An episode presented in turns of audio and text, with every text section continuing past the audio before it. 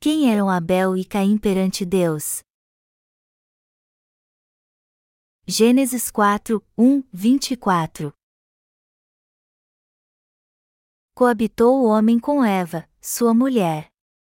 Esta concebeu e deu à luz a Caim, e então, disse, adquiriu um varão com o auxílio do Senhor. Depois, deu à luz a Abel, seu irmão. Abel foi pastor de ovelhas, e Caim, lavrador. Aconteceu que no fim de uns tempos trouxe Caim do fruto da terra uma oferta ao Senhor. Abel, por sua vez, trouxe das primícias do seu rebanho e da gordura deste. Agradou-se o Senhor de Abel e de sua oferta, ao passo que de Caim e de sua oferta não se agradou. Irou-se, pois, sobremaneira, Caim, e descaiu-lhe o semblante. Então, lhe disse o Senhor: Por que andas irado, e por que descaiu o teu semblante? Se procederes bem, não é certo que serás aceito? Se, todavia, procederes mal, eis que o pecado jaz à porta, o seu desejo será contra ti, mas a ti cumpre dominá-lo. Disse Caim a Abel, seu irmão: Vamos ao campo. Estando eles no campo, sucedeu que se levantou Caim contra Abel, seu irmão, e o matou. Disse o Senhor a Caim: Onde está Abel, teu irmão? Ele respondeu: Não sei, acaso, sou eu tutor de meu irmão? E disse Deus: Que fizeste? A voz do sangue de teu irmão clama da terra a mim. És agora, pois, maldito por sobre a terra, cuja boca se abriu para receber de tuas mãos o sangue de teu irmão. Quando lavrares o solo, não te dará ele a sua força, serás fugitivo e errante pela terra. Então, disse Caim ao Senhor: É tamanho o meu castigo, que já não posso suportá-lo. Eis que hoje me lanças da face da terra, e da tua presença hei de esconder-me, serei fugitivo e errante pela terra, quem comigo se encontrar me matará. O Senhor, porém, lhe disse: Assim, qualquer que matar a Caim será vingado sete vezes.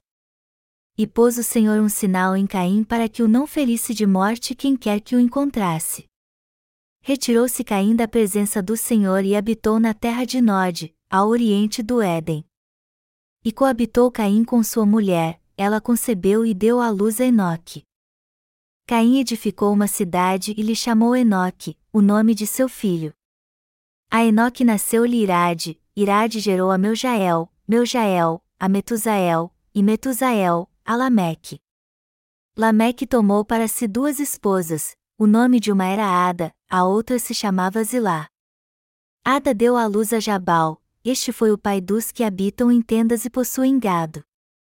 O nome de seu irmão era Jubal, este foi o pai de todos os que tocam harpa e flauta.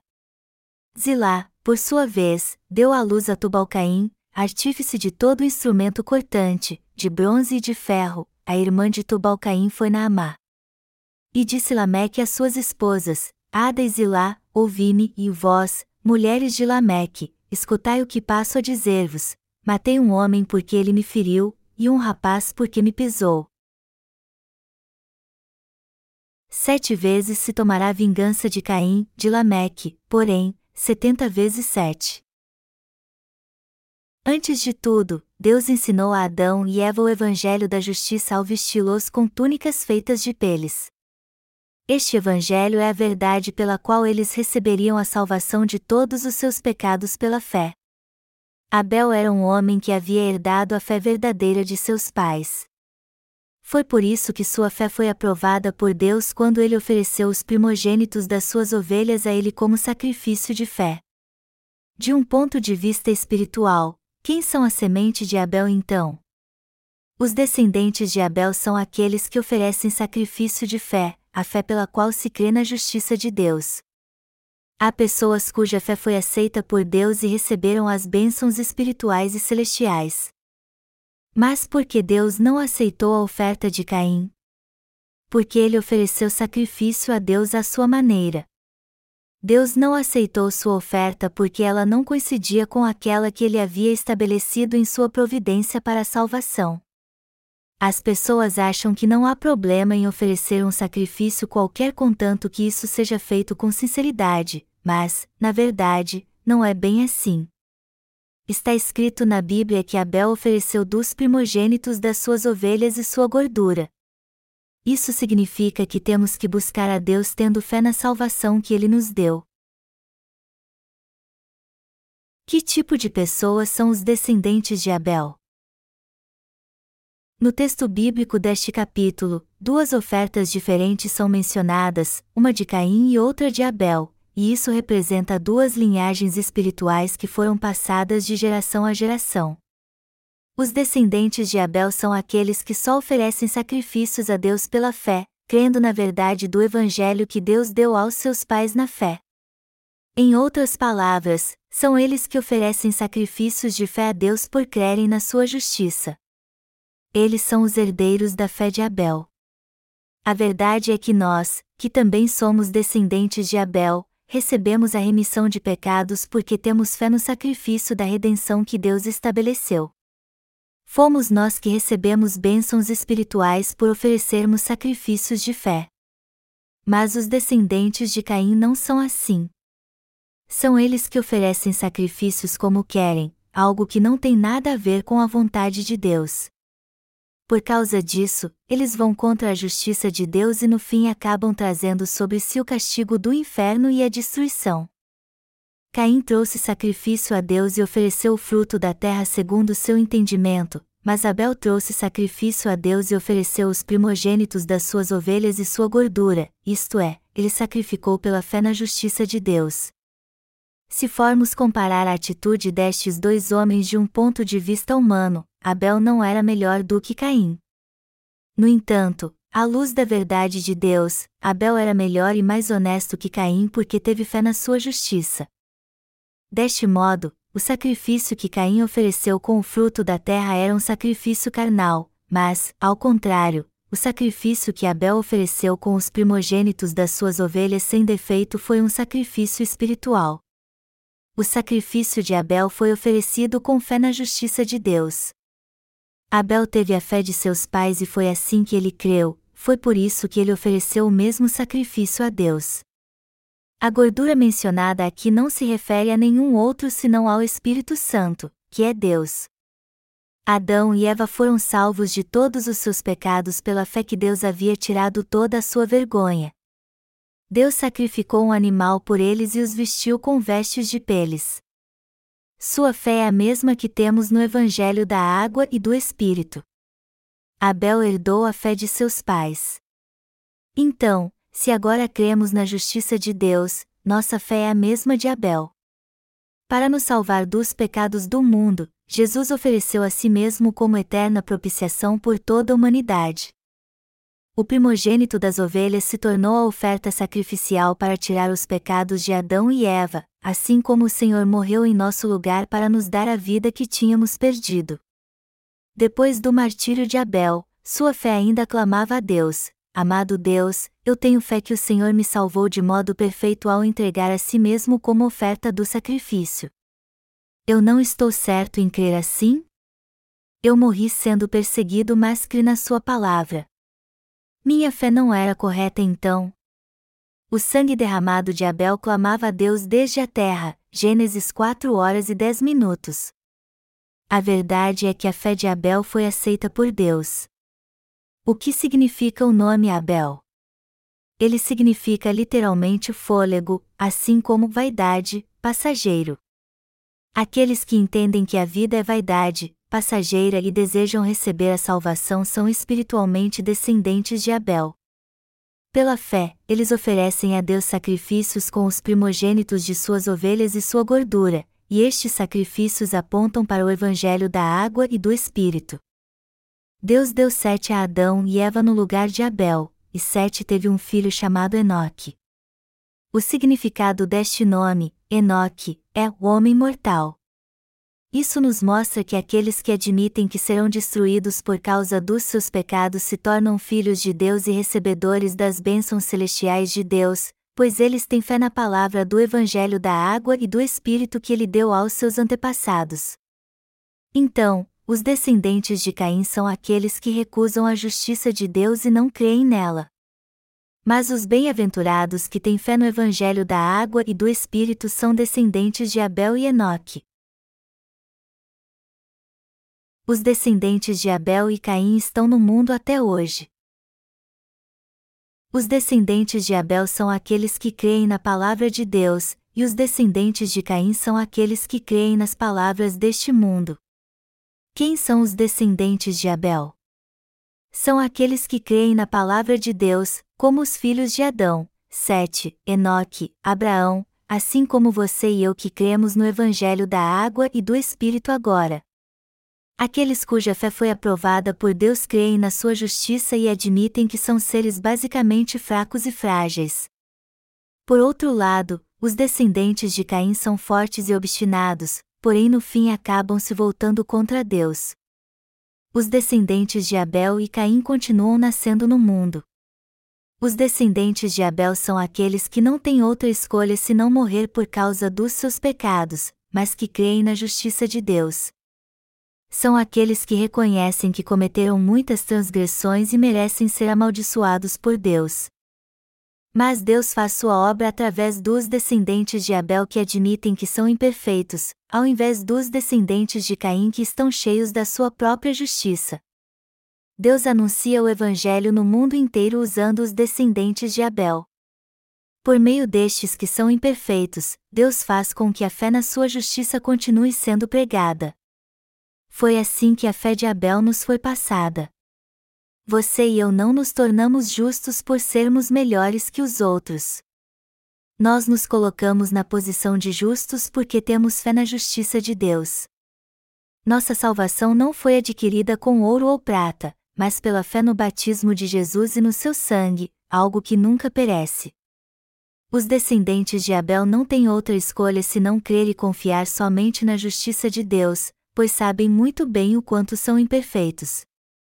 Mas os que creem e confiam nas suas próprias forças, fingindo que são melhores e mais espertos do que os outros, continuarão sendo descendentes de Caim.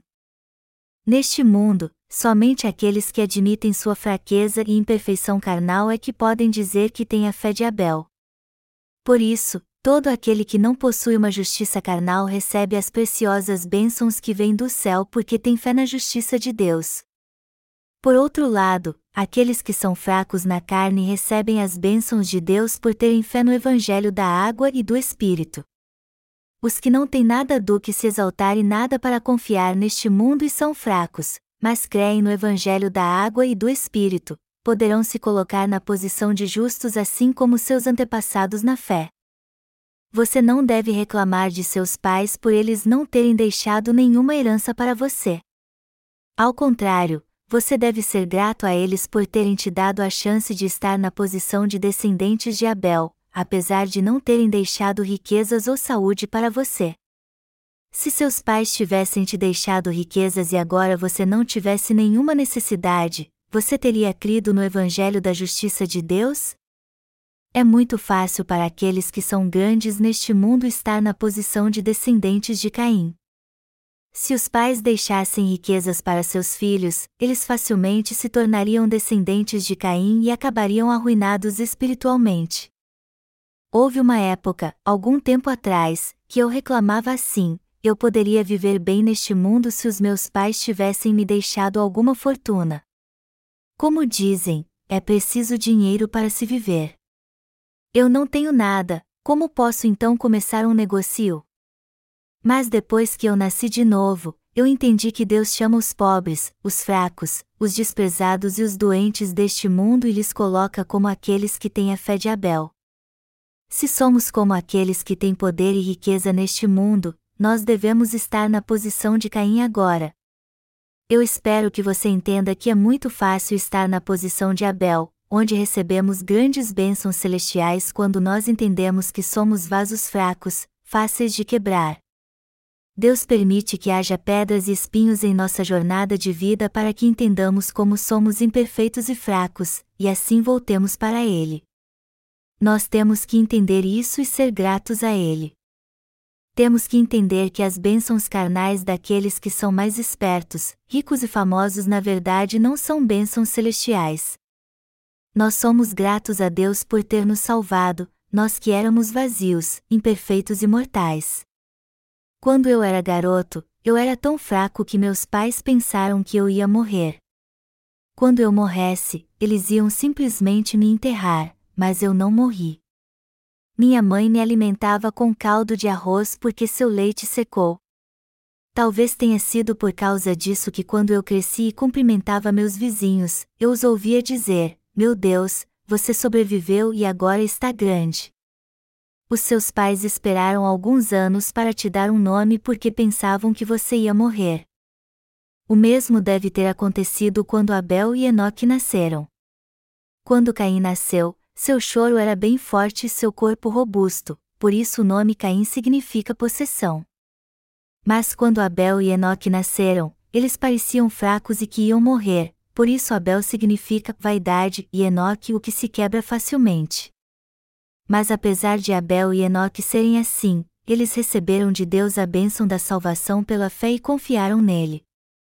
Eu também era fraco e as pessoas duvidavam se eu cresceria e faria tudo o que um homem normal faz. Mas eu me tornei um servo de Deus por causa da sua graça. Havia dois cachorrinhos na minha casa. Um deles ficou doente. O outro era saudável, mas não ganhava peso por mais que comesse. Deus também ama muito aqueles que são fracos. As pessoas entre nós precisam crer na palavra da justiça de Deus e confiar mais nele. Deste modo, elas serão salvas e se tornarão filhas de Deus.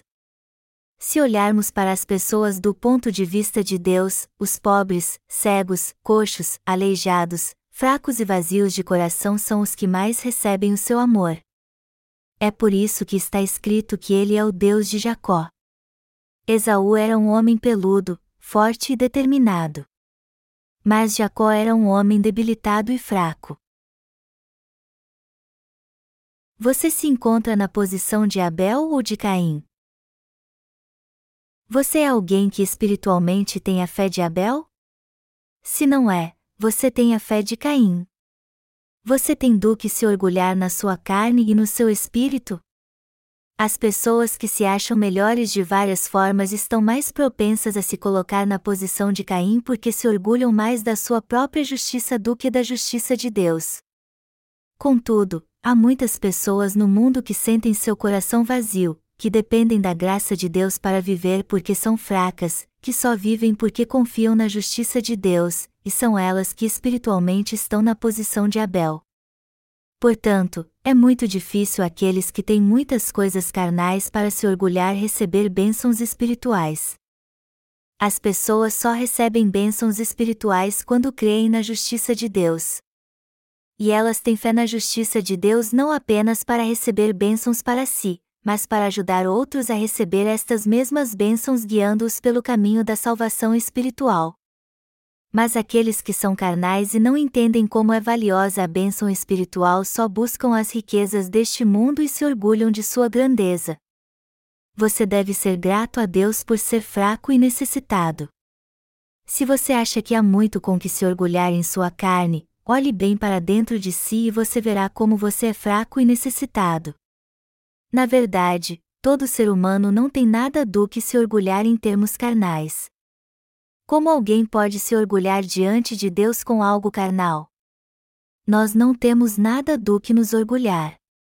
Aqueles que são realmente grandes são os que têm fé na justiça de Deus e a proclamam. Sem Cristo, nós não temos nada do que nos orgulhar. Antes de nascer de novo, o apóstolo Paulo se considerava alguém muito importante. Mas depois que teve um encontro com o Senhor, ele viu quem realmente era e reconheceu que era miserável.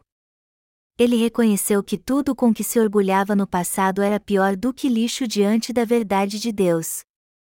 Por isso, ele reconheceu que tudo que antes era lucro para ele agora se tornará refúgio. Filipenses 3, 3 e 8. Paulo era alguém que tinha muito do que orgulhar em sua carne. Foi por isso que, quando pediram para dizer as coisas carnais de que ele se orgulhava, ele disse que foi circuncidado ao oitavo dia, da linhagem de Israel, da tribo de Benjamim, hebreu de hebreus, quanto à lei, fariseu, quanto ao zelo, perseguidor da igreja, quanto à justiça que há na lei, irrepreensível, Filipenses 3, 5 e fim 6. Mas depois ele olhou para si mesmo com toda sinceridade e, de um ponto de vista espiritual, conclui o seguinte: Eis a razão porque há entre vós muitos fracos e doentes e não poucos que dormem. 1 Coríntios 11 horas e 30 minutos. Eu desejo que você também reconheça sua própria insuficiência perante Deus. Assim como Caim e Abel trouxeram sacrifícios diferentes, há dois tipos de pessoas neste mundo cujo resultado da sua fé é muito diferente. Um grupo recebe as bênçãos de Deus, o outro é amaldiçoado apesar de crer nele. Desde o início, aqueles que pertencem ao grupo de Caim rejeitam a justiça de Deus e se voltam contra ela. Contudo, aqueles que pertencem ao grupo de Abel creem na justiça de Deus e a aceitam, e por isso sua fé é aceita por ele. As pessoas no grupo de Caim constroem cidades para si. Caim construiu muros para se defender dos ataques dos seus inimigos. Ele fez isso porque confiava na sua própria força, e não na de Deus. Todavia, as pessoas no grupo de Abel creem na justiça de Deus e confiam somente nele, pois sabem que são imperfeitas. Elas creem que somente Deus as protege de todos os perigos e as abençoa. Seu coração está no grupo que tem a fé de Abel? Ou ele está no grupo que tem a fé de Caim? Temos que analisar isso com muito cuidado, pois se quisermos receber bênçãos de Deus, temos que ter a fé de Abel. Nós temos que crer na justiça de Deus e segui-la pela fé. Por outro lado, se nós não crermos na justiça de Deus e nos opormos a ela com toda a nossa força, estaremos entrando para o grupo de Caim.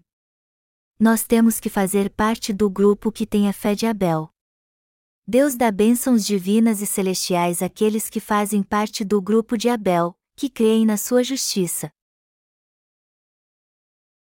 Caim se afastou de Deus. Caim se afastou mais e mais de Deus. Por essa razão, seus descendentes não puderam ser abençoados e ter fé na justiça de Deus. A descendência de Caim é descrita na passagem bíblica deste capítulo, e um de seus descendentes, Lameque, disse que matou um homem por tê-lo ferido. Deus disse que Caim seria vingado sete vezes, mas Lameque seria setenta vezes. É por isso que o coração dos descendentes de Caim é cada vez mais teimoso, maligno, e também se afasta cada vez mais da justiça de Deus. Mas por que eles se afastam da justiça de Deus? Se formos procurar a causa disso, nós veremos que ela vem do sacrifício de fé onde seu antepassado, Caim, trouxe a Deus uma oferta inadequada.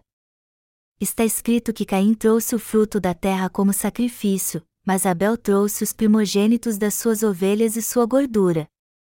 Por isso, foi a oferta do fruto da terra que fez com que ele e seus descendentes ficassem fora da justiça de Deus.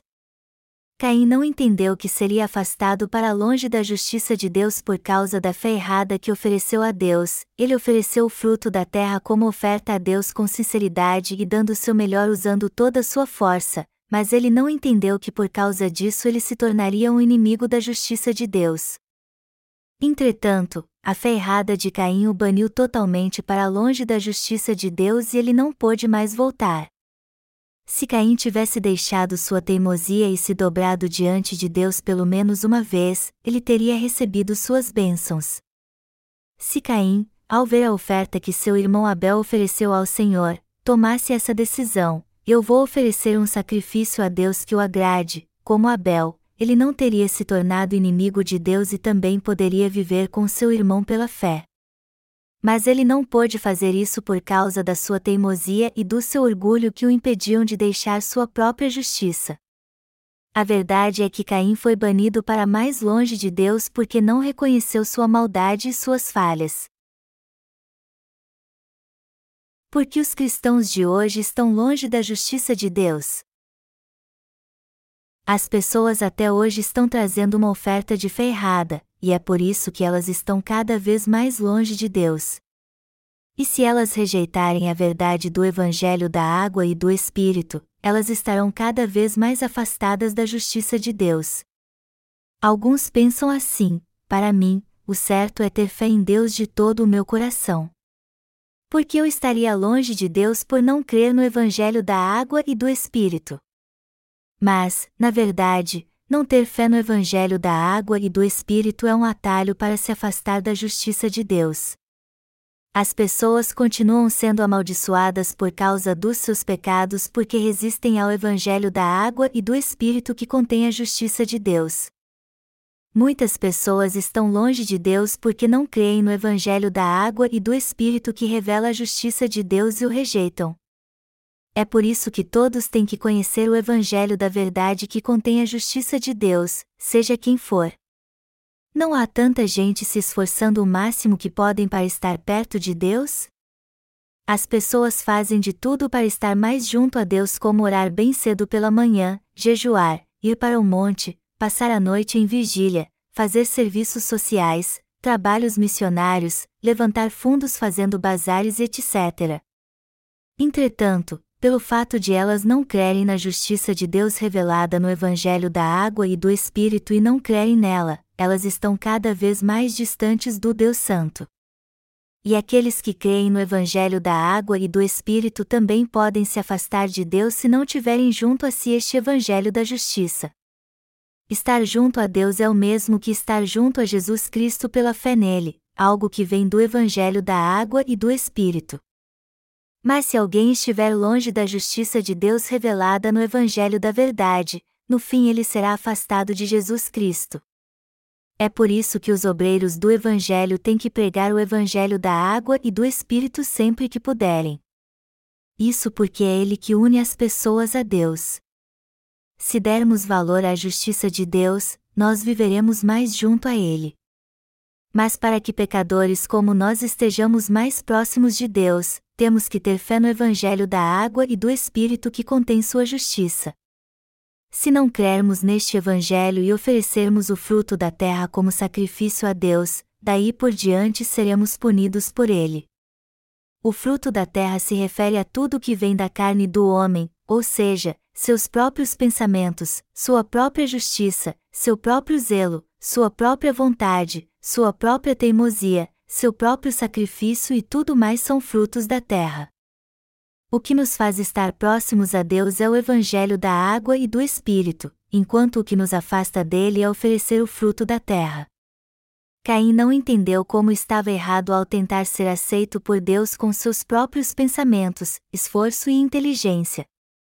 Mas se alguém quiser estar junto a Deus, não é verdade que tudo o que ele tem que fazer é entender que sua fé está errada e deixá-la?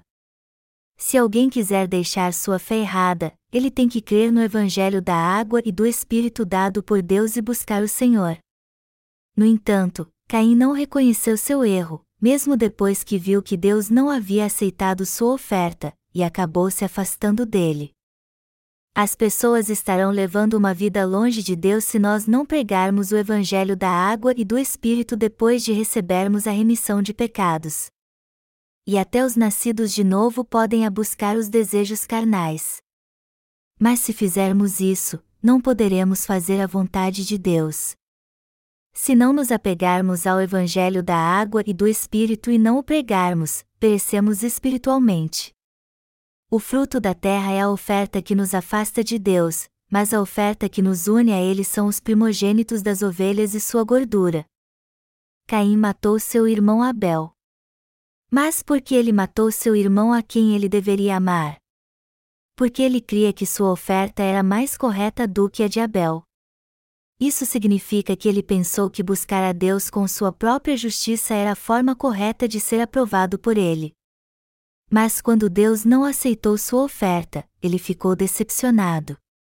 Ele então ameaçou seu irmão e disse: A partir de agora, traga o fruto da terra como oferta a Deus, como eu, seu irmão mais velho.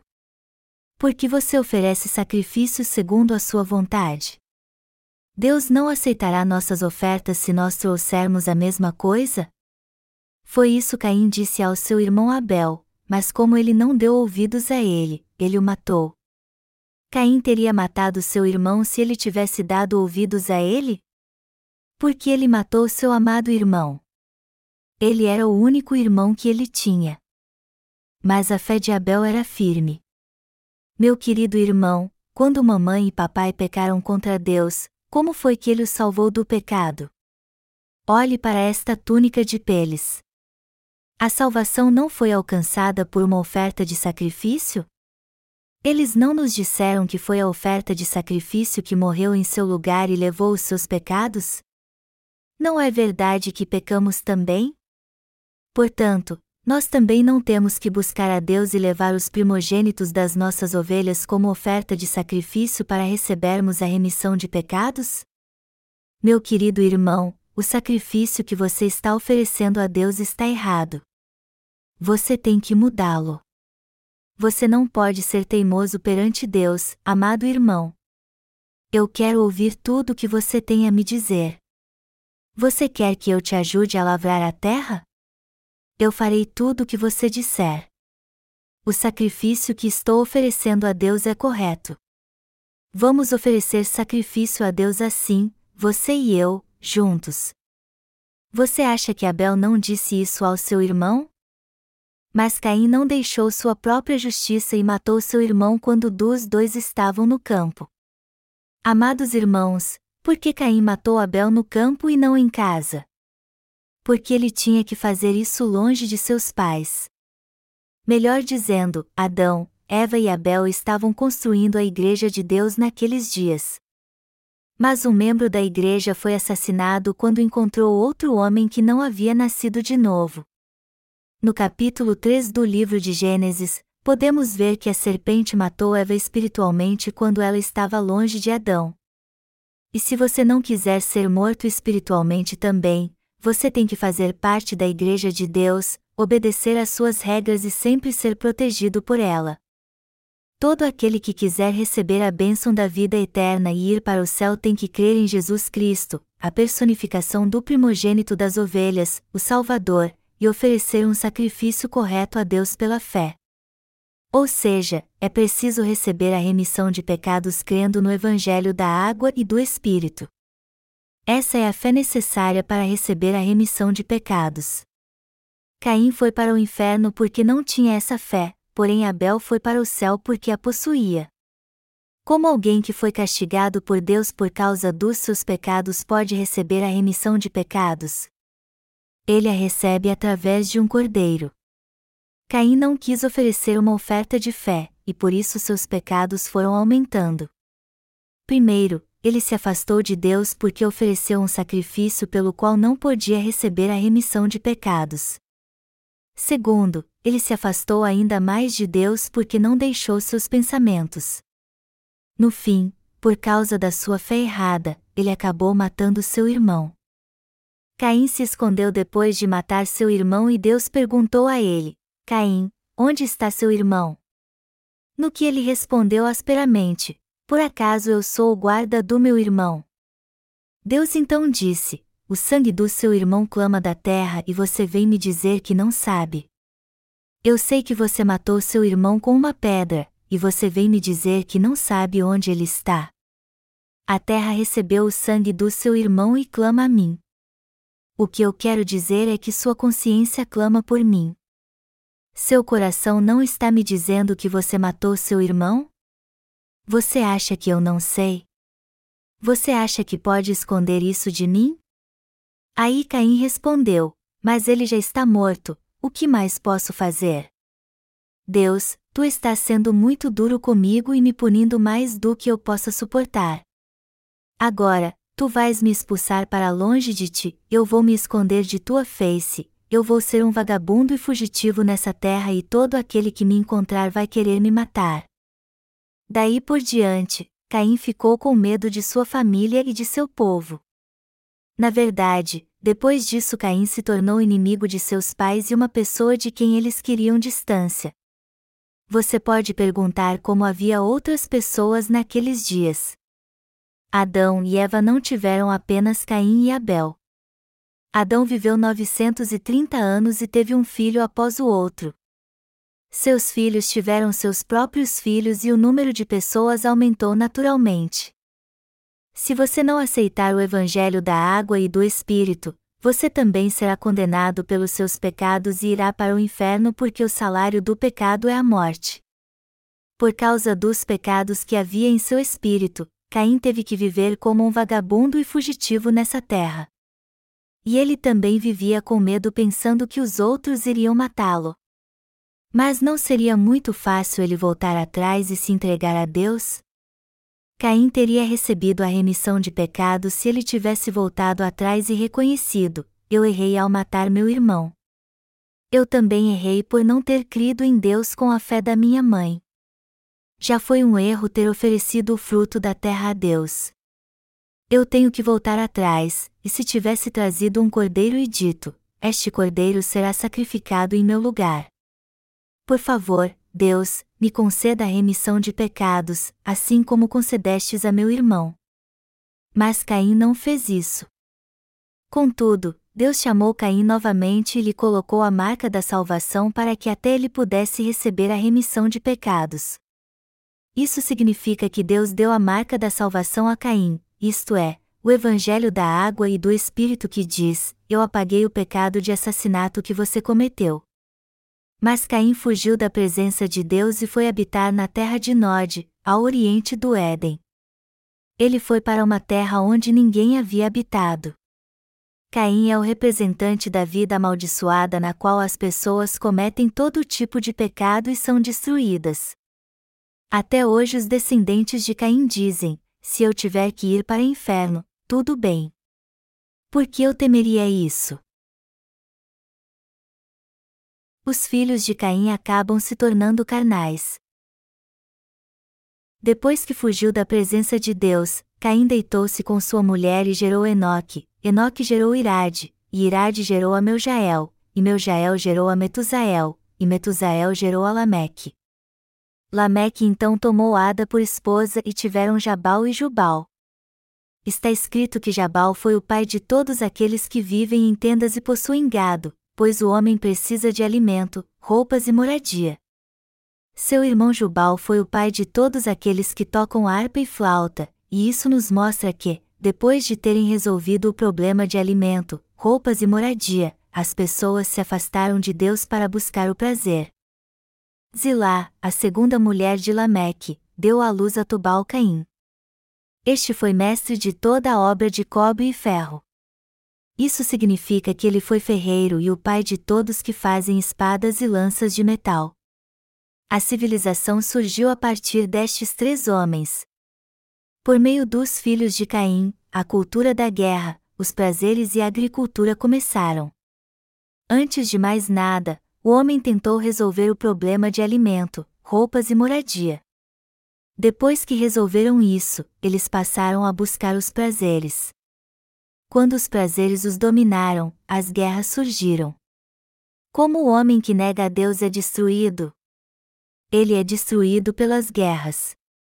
O fim da humanidade será marcado pela guerra. Deus nos diz que a história do homem, que nega o Evangelho, começou assim e acabará assim também.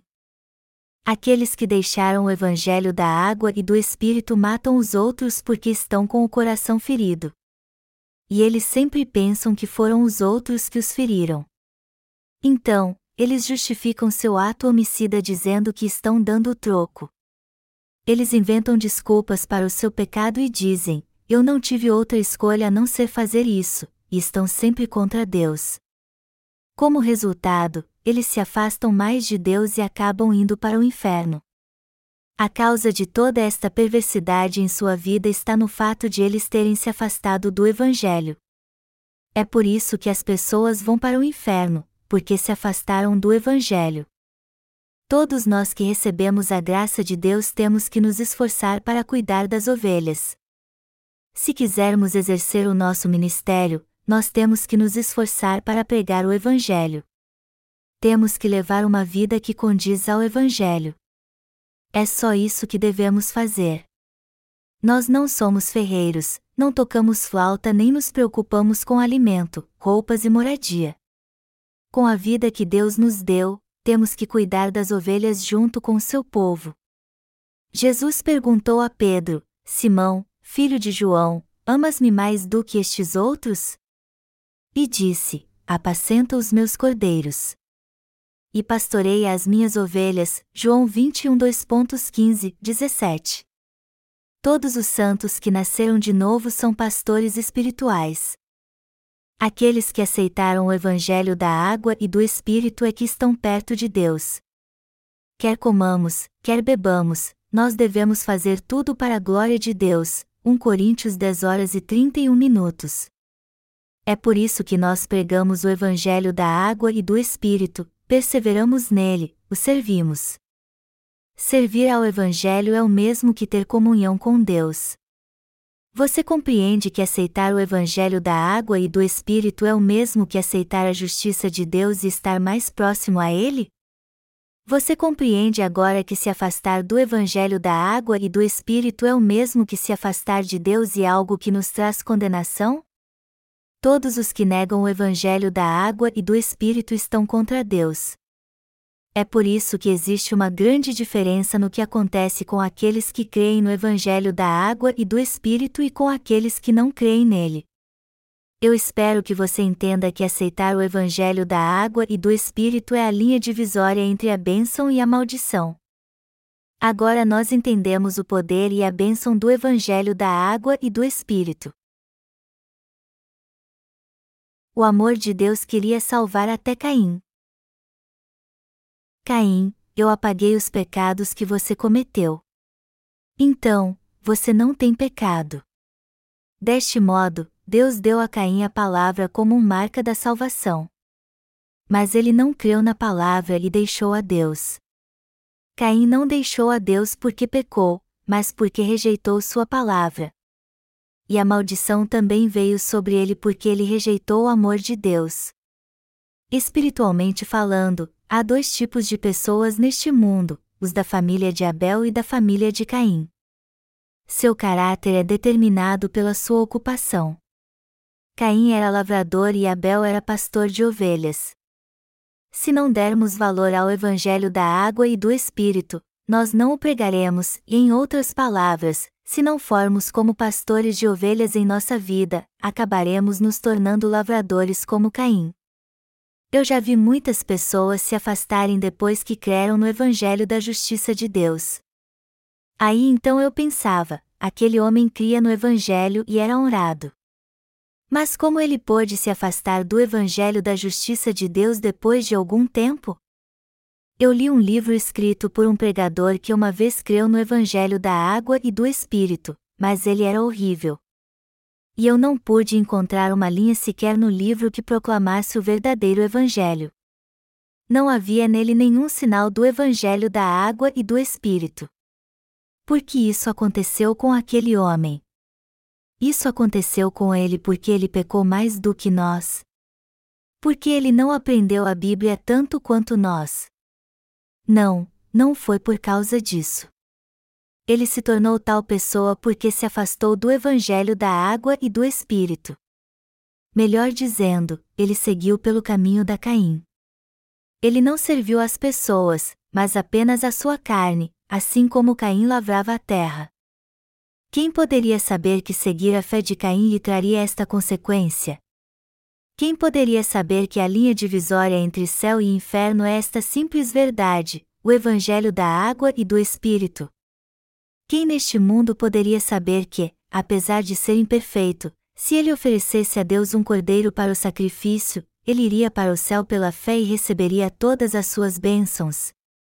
Mas nosso Deus nos deu o céu quando nos levou a conhecer o Evangelho da água e do Espírito.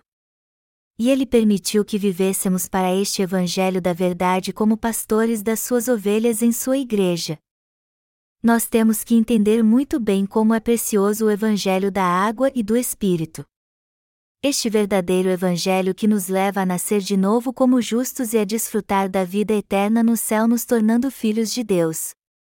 Este Evangelho apagou todos os nossos pecados e, como resultado, o Espírito Santo passou a habitar em nós. O Evangelho da água e do Espírito é o Evangelho da verdade que foi cumprido por Jesus Cristo. Este é o Evangelho da salvação cumprido segundo o plano de Deus, o Evangelho da bênção dado a todos os homens. Por isso, temos que entender que estar longe do Evangelho da água e do Espírito é o mesmo que estar longe de Deus. nós, os nascidos de novo, vivemos hoje para pregar este Evangelho. Eu sou grato ao Senhor que nos permitiu receber a remissão de pecados ao nos dar o Evangelho da água e do Espírito. Amados irmãos, tenham sempre o Evangelho da água e do Espírito sempre junto a vocês. Jamais fiquem longe dele. Se vocês fizerem parte da Igreja de Deus, vocês sempre terão junto a vocês o Evangelho da água e do Espírito. Este conselho sempre será suficiente. Por quê? Porque no Evangelho da água e do Espírito encontramos Deus, a vida eterna, Jesus Cristo, o Espírito Santo e a verdade que nos leva a ser salvos. Tudo o que precisamos em nossa vida é Jesus, mesmo quando temos paz ou enfrentamos algum problema. Quando permanecemos junto ao Evangelho da água e do Espírito, nós conseguimos servir à Igreja de Deus e ao Evangelho. Cuide dos irmãos que estão pregando o Evangelho da água e do Espírito e os ajude. Viva para pregar o Evangelho da água e do Espírito. Sirva ao Evangelho. Se você fizer isso, Deus te dará tudo o que prometeu. Dê valor ao Evangelho e faça a vontade de Deus servindo-o. Nós recebemos bênçãos quando cremos na justiça de Deus. Aqueles que confessam o Evangelho da água e do Espírito não têm pecado no coração e desfrutam da vida eterna. Porém, aqueles que não têm o Evangelho da água e do Espírito no seu coração só recebem condenação. Os primeiros sabem que não têm pecado no coração. Estes últimos, ao contrário, sabem que têm pecado no coração, que a condenação espera por eles e que irão para o inferno. O diabo nos diz para deixarmos o evangelho da água e do espírito. Mas se perdermos o evangelho da água e do espírito, nós perderemos tudo. Depois de ter nos criado, Deus resolveu nos criar novamente pela sua graça no evangelho da água e do espírito. Meus amados irmãos, já que vocês estão servindo ao Senhor, considerem o Evangelho algo precioso. Vivam pela fé neste Evangelho. A vida sem o Evangelho da água e do Espírito é um atalho para a maldição e a destruição. Todavia, se vocês estiverem no Evangelho da água e do Espírito, vocês serão abençoados. Se nós caminharmos com o Evangelho da água e do Espírito, todos os nossos caminhos se abrirão. O meu desejo é que vocês entendam este princípio muito bem. Mais ainda, não se deixem enganar pelos falsos evangelhos. Se vocês de fato têm fé no evangelho da água e do Espírito, isso é o mesmo que ter tudo. Caim matou seu irmão quando eles estavam no campo. Depois, ele enterrou seu irmão. Ninguém sabia que Caim havia matado Abel. Nem mesmo Adão e Eva sabiam. Mas quando Deus apareceu a Caim e perguntou: Caim, onde está seu irmão Abel? Ele respondeu: Por acaso sou guardador do meu irmão? O coração de Caim estava cheio de amargura. Antes, Caim não relutava para se encontrar com Deus, mas depois ele percebeu que não podia mais fazer isso porque seu coração estava cheio de pecado e foi amaldiçoado. O coração daqueles que fazem a vontade de Deus é cheio de bênçãos e paz. Contudo, o coração daqueles que não fazem a vontade de Deus é cruel e amaldiçoado. Deus também queria que Caim matasse um cordeiro, o oferecesse a ele, e assim recebesse a remissão de pecados. Mas ele não fez a vontade de Deus, não uniu seu coração ao dele, continuou sendo teimoso e matou seu irmão. Por isso, o pecado entrou no seu coração. Ele foi amaldiçoado por causa do seu pecado e entendia bem isso. O coração daqueles que não estão com Deus é amaldiçoado e fica desolado. Os pecados ficam escritos no seu coração. Adão e Eva se tornaram pecadores porque não creram na palavra de Deus. Mas até Caim podia receber a remissão de pecados se oferecesse um cordeiro a Deus. Porém, ele se tornou um grande pecador porque não fez a vontade de Deus em seu coração. Na verdade, se estivermos com Deus nos tornaremos pecadores, mas se estivermos no Evangelho da água e do Espírito de Deus receberemos a remissão de pecados e nos tornaremos justos. Como filhos de Adão, Caim e Abel nasceram pecadores, mas eles não tinham consciência disso antes de oferecerem sacrifício a Deus. Mas depois que fizeram isso, Caim se tornou um grande pecador porque foi teimoso e rejeitou a remissão de pecados dada por Deus. Deus disse a Caim: Que fizeste? A voz do sangue de teu irmão clama da terra a mim. A terra se refere ao coração das pessoas. O que acusou Caim do seu pecado? Foi a sua própria consciência que o acusou perante Deus? Você pecou. Você matou seu próprio irmão. Como é que pode haver alguém como você? Você é mau. Você é um assassino. Você cometeu um grande pecado. Os pecados do coração de Caim o acusaram e foram levados a Deus, pois seu assassinato desonrou a ele e sua consciência o acusou. Por Caim não ter crido na verdade da remissão de pecados dada por Deus, ele se tornou um grande pecador. Deus já havia dado a Adão e Eva o evangelho pelo qual eles podiam receber a remissão de pecados, e também lhes deu filhos. Mas enquanto que seu caçula se tornou um homem justo por crer nisso, Caim continuou sendo pecador porque não fez a vontade de Deus em seu coração. Caim representa todas as pessoas malignas que rejeitam a justiça de Deus. Porque muitos se tornam pecadores malignos para Deus. Se seu coração não estiver no Evangelho da água e do Espírito que lhe traz a remissão de pecados, eles continuarão sendo pecadores malignos. Receber a salvação de Deus não tem nada a ver com os próprios méritos ou deméritos de alguém. Jesus Cristo apagou todos os nossos pecados pelo batismo que ele recebeu e por seu sangue na cruz. Nós somos salvos quando nosso coração crê nisso. Se nós aceitarmos isso e dissermos, Senhor, tu apagaste todos os meus pecados assim através do Evangelho da água e do Espírito, e se crermos nisso, também receberemos a remissão de pecados e nos tornaremos justos. Se crermos no Evangelho da água e do Espírito assim, não haverá nenhum pecado em nosso coração. Mas se nosso coração não estiver no Evangelho da água e do Espírito, nossos pecados continuarão do mesmo jeito. A salvação destes dois irmãos, Caim e Abel, não teve nada a ver com suas obras. Não importa quem agiu de maneira mais correta ou obedeceu mais aos seus pais. Ao contrário, de um ponto de vista carnal, Caim teve mais amor aos seus pais e suas obras foram melhores. Já que ele servia a Deus com os frutos da terra, podemos ver como ele era bom para seus pais. Alguém se torna pecador ou justo dependendo se seu coração está ou não na verdade do Evangelho da água e do Espírito que Deus nos deu. O que devemos ter no coração então? A fé no Evangelho da água e do Espírito pela qual a justiça de Deus é revelada. O Evangelho da água e do Espírito é assim. Nosso Senhor veio a essa terra e levou todos os nossos pecados de uma vez por todas ao ser batizado. Depois, ele foi pendurado na cruz e ressuscitou dos mortos.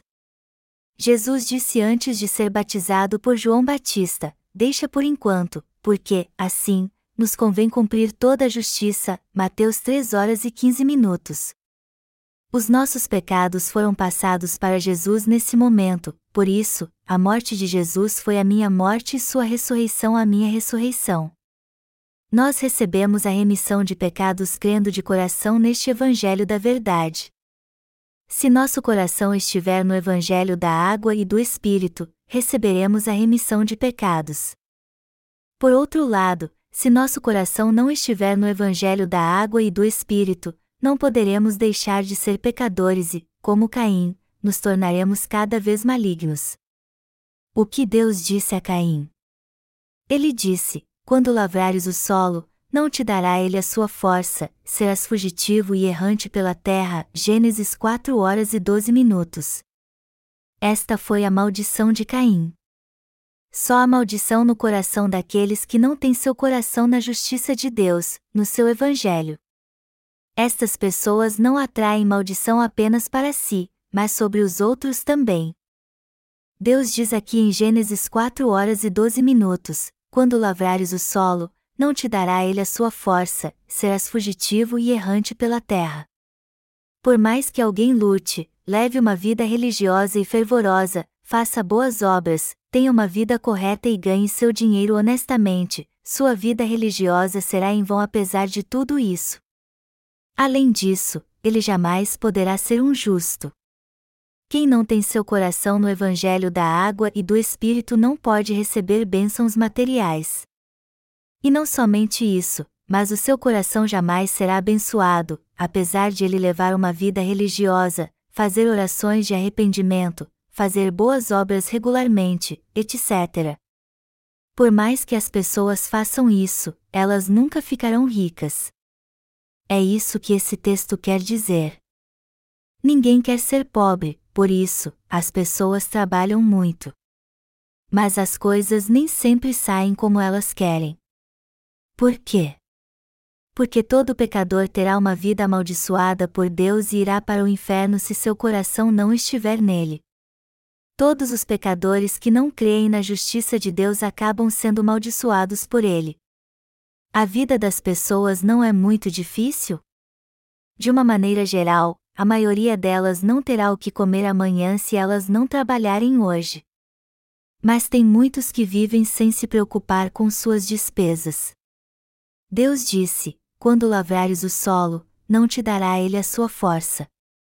Nós não podemos fazer nada com nossas próprias forças. Isso significa que por mais que alguém tente alguma coisa, tudo se tornará vazio. Esta é a maldição dos que não têm seu coração no evangelho da remissão de pecados dado por Deus. Quando olhamos para Caim por um ângulo humano, não parece que ele fez algo muito errado. Mas ele foi amaldiçoado porque não tinha o coração na obra da salvação que Deus fez por ele. Seu coração não se alegrava na justiça de Deus, e por isso ele matou seu irmão, cujo coração estava em Deus.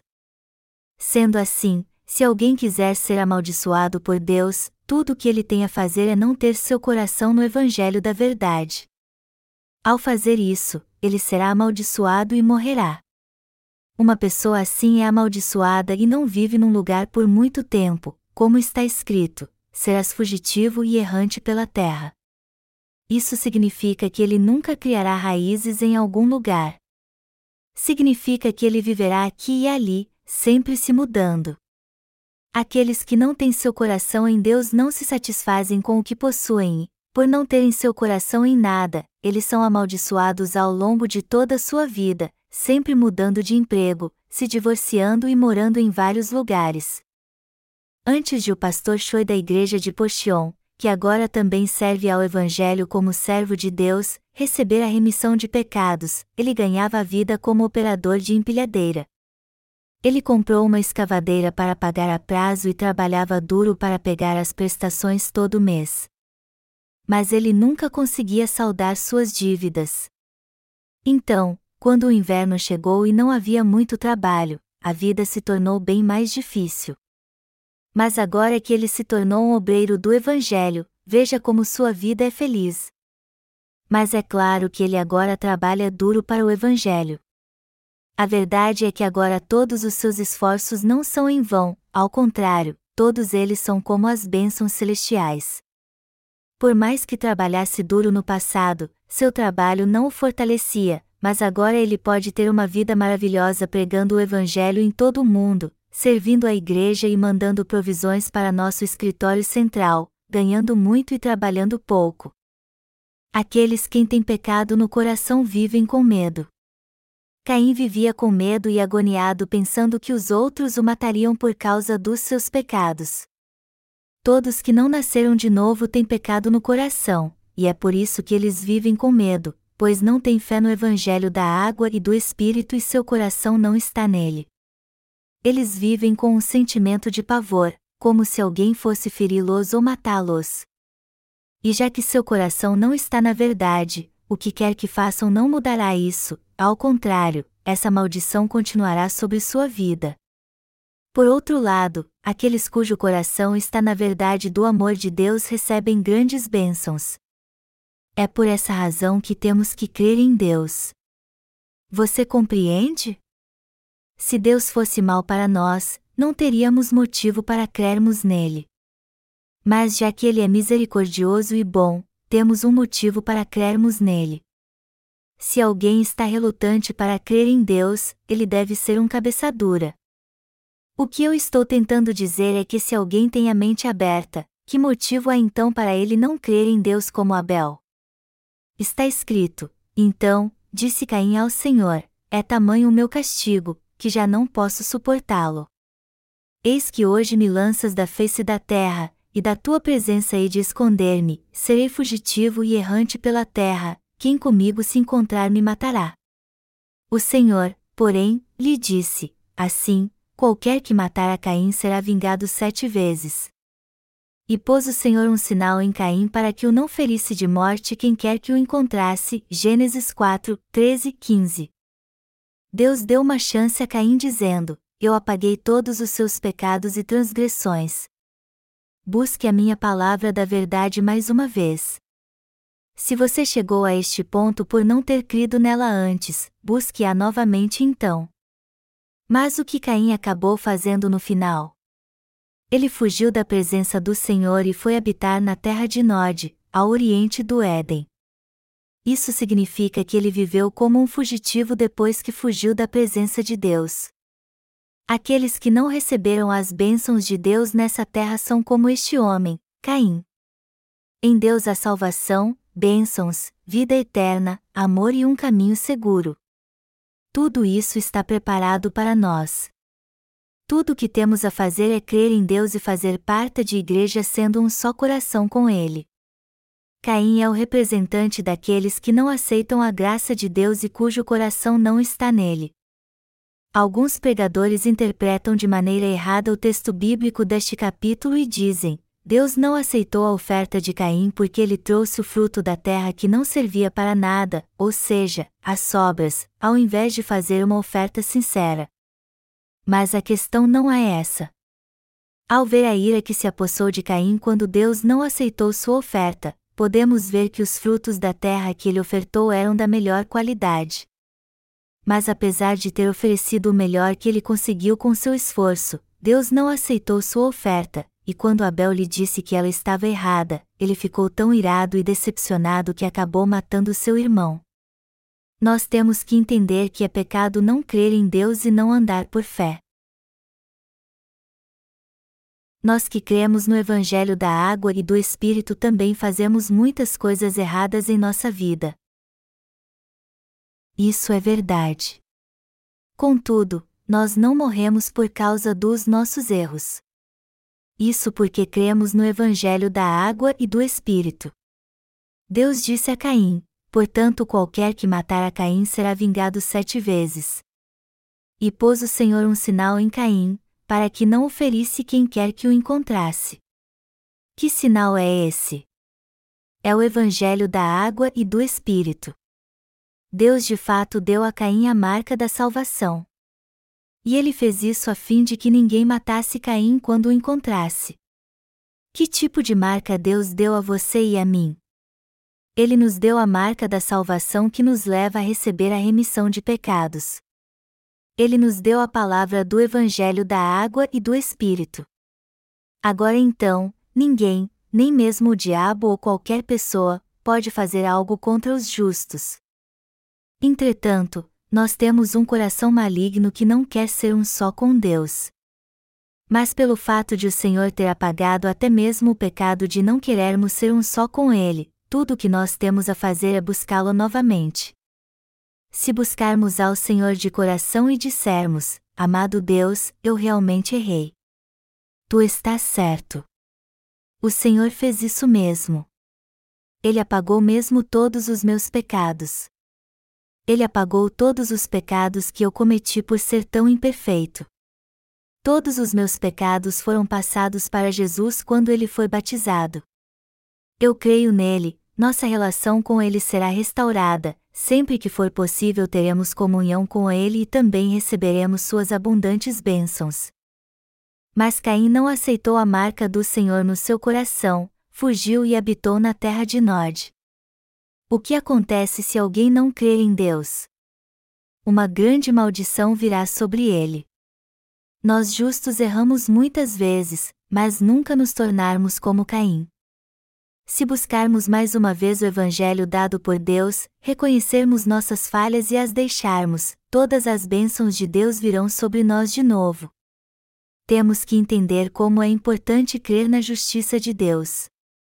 Quando cremos na remissão de pecados, recebemos bênçãos e temos uma vida abençoada. Entretanto, quando nós não cremos nela, somos amaldiçoados, nos tornamos filhos do diabo, passamos por provações nessa terra e no fim acabamos indo para o inferno.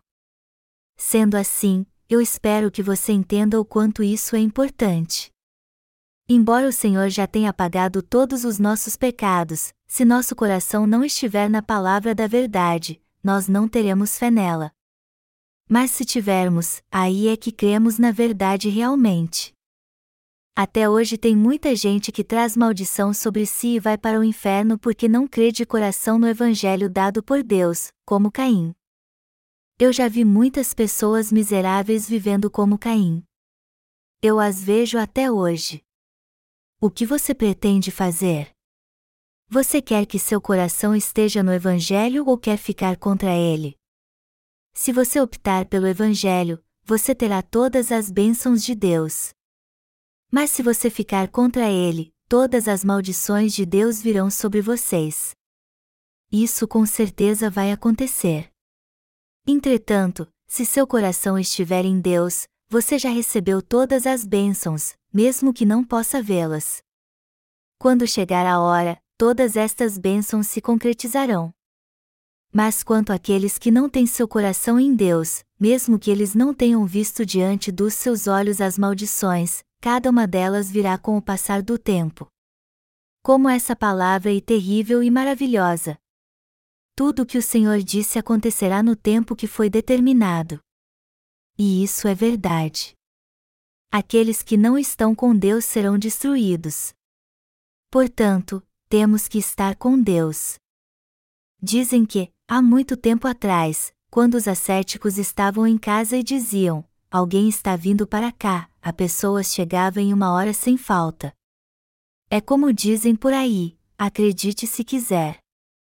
Contudo, nós justos sabemos muito bem se alguém vai receber toda sorte de bênçãos ou se ele vai ser amaldiçoado. Nós podemos dizer, aquela pessoa continuará sendo amaldiçoada em sua vida ou aquela pessoa, apesar de ser imperfeita, será muito abençoada. Essas coisas são muito claras aos olhos da fé. Mas como sabemos disso? Nós sabemos disso porque é isso que diz a palavra de Deus. Há caminhos diante de nós que nos levam à bênção ou à maldição. Mas o que eu estou dizendo é que, já que podemos, porque não escolhemos o caminho da bênção e temos uma vida de fé abençoada ao invés de sermos amaldiçoados por não estarmos em Deus.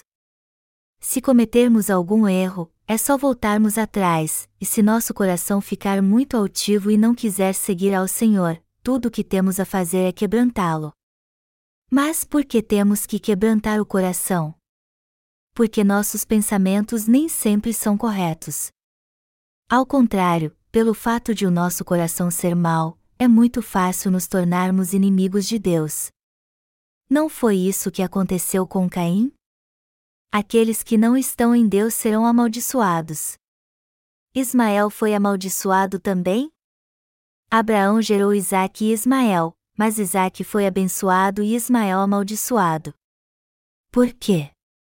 Porque Isaque era o filho da promessa, mas Ismael o filho carnal, o primeiro era o filho do evangelho enquanto o último era o filho da lei. Gálatas 4, 22 e 25. Meus amados irmãos, apesar de sermos imperfeitos, nosso coração deve estar em Deus. Apesar de sermos imperfeitos, se estivermos em Deus receberemos suas bênçãos. Porém, se não estivermos nele, certamente morreremos amaldiçoados. O meu desejo é que vocês estejam em Deus. Eu também quero estar mais junto ao Senhor. Vocês querem estar junto a Ele também? Vocês têm que crer no Evangelho.